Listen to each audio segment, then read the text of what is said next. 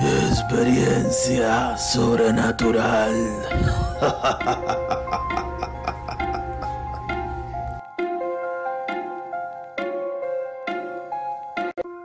Saludos, bienvenido a su programa Experiencia Sobrenatural.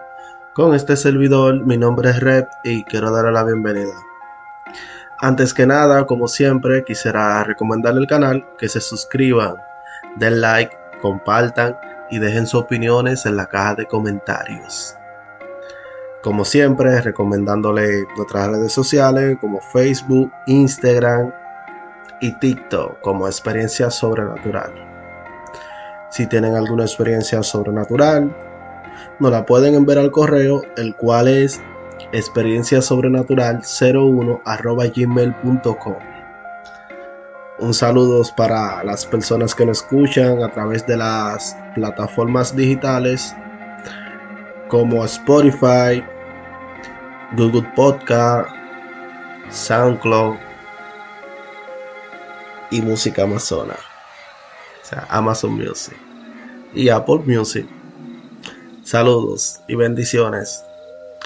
En el día de hoy, tarde, mañana o noche, en la que me escuchan, le voy a contar la experiencia sobrenatural o más bien una pequeña pequeña biografía de Dominica la Coja, una bruja bien conocida en el siglo XVI, la cual dice así. En el siglo XVI, la feroz represión contra las brujas estaba justificada porque a los ojos de la justicia y los vecinos, ellas eran las causantes de la impotencia de los hombres, la esterilidad de las mujeres, los abortos, la muerte de los frutos de la tierra, de los animales y las personas. Los delitos de brujería eran tan difíciles de probar en casi todos los casos, por no existir,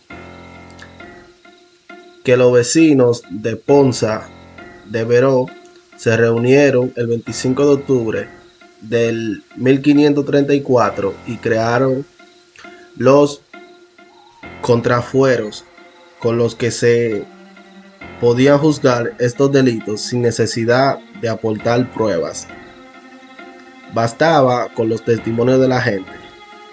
Dominga Ferrer, conocida como Dominica la Coja, a los ojos de sus vecinos, pasó a ser partera, entretenedora, curandera, santiguadora, abortona, a ser aguacila del diablo. Se le abrió un proceso por la justicia civil u ordinaria en Ponza de Veró.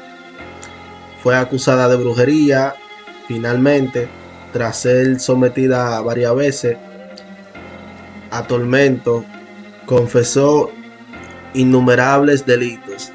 En el proceso, Dominica cita como cómplice a María Miranda, Pascuala de Salas, la Nadala, la Piquera y la hija de la Benedetta. Benedetta. Durante el proceso terminaron confesando bajo tortura, causado la muerte a muchas caballerías, agriar el vino de la bodega o tomar al diablo como señor y tener en su cuerpo sus huellas. También confesaron haber matado a un sinfín de recién nacidos con los métodos más crueles que pueden imaginarse. En unos casos utilizaban veneno confesionados a base de sapos, a lo que desollaban y sacaban para luego convertirlo en polvo y, mezclarlo con alcélnico. Otras veces, con sus propias manos, estrangulaban a los niños. Incluso llegaron a asarlos vivos en la cocina de la casa donde vivían, sorteando la vigilancia de los padres infundiéndole un profundo sueño mediante la colocación de hojas de beleño en el umbral, en la puerta de sus dormitorios. En todas estas, a danzar estaban acompañadas por el demonio, que iba delante de ella abriéndole todas las puertas necesarias. El mismo domingo a la noche vino Gracia, la Nadala, y que así fueron las dos juntas a casa del dicho Roy Castellón, y les abrió la puerta el diablo. Y ellos entraron dentro y fueron a la recámara de Royce y su mujer, donde dormían, y que tomaron el niño de los brazos de Royce y lo llevaron a la cocina.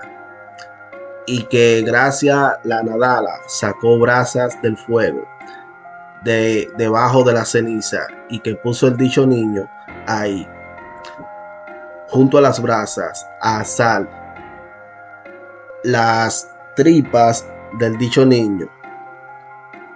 Proceso contra Dominga Ferrer, fragmento de la transcripción notarial de la confesión de Dominica Las Coja, 1534. Archivo histórico provincial de Zaragoza. Sesión 31, número 2, folio 91. Dominica Ferrer La Coja fue condenada a muerte en la hoguera, pero falleció antes de cumplirse la sentencia. Qué interesante. Este documento de Dominica La Coja, la bruja. Y esta ha sido la pequeña biografía de Dominica La Coja, la bruja y sus cómplices.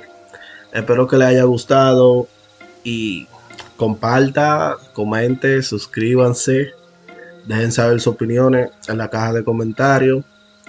Nuevamente recordándole que si tienen una experiencia sobrenatural, nos la pueden enviar al correo, el cual es experiencia sobrenatural 01 arroba gmail.com. Muchas gracias por la sintonía, muchas gracias por la atención. Se le quiere y que Dios me lo bendiga hoy y todos los días. Gracias.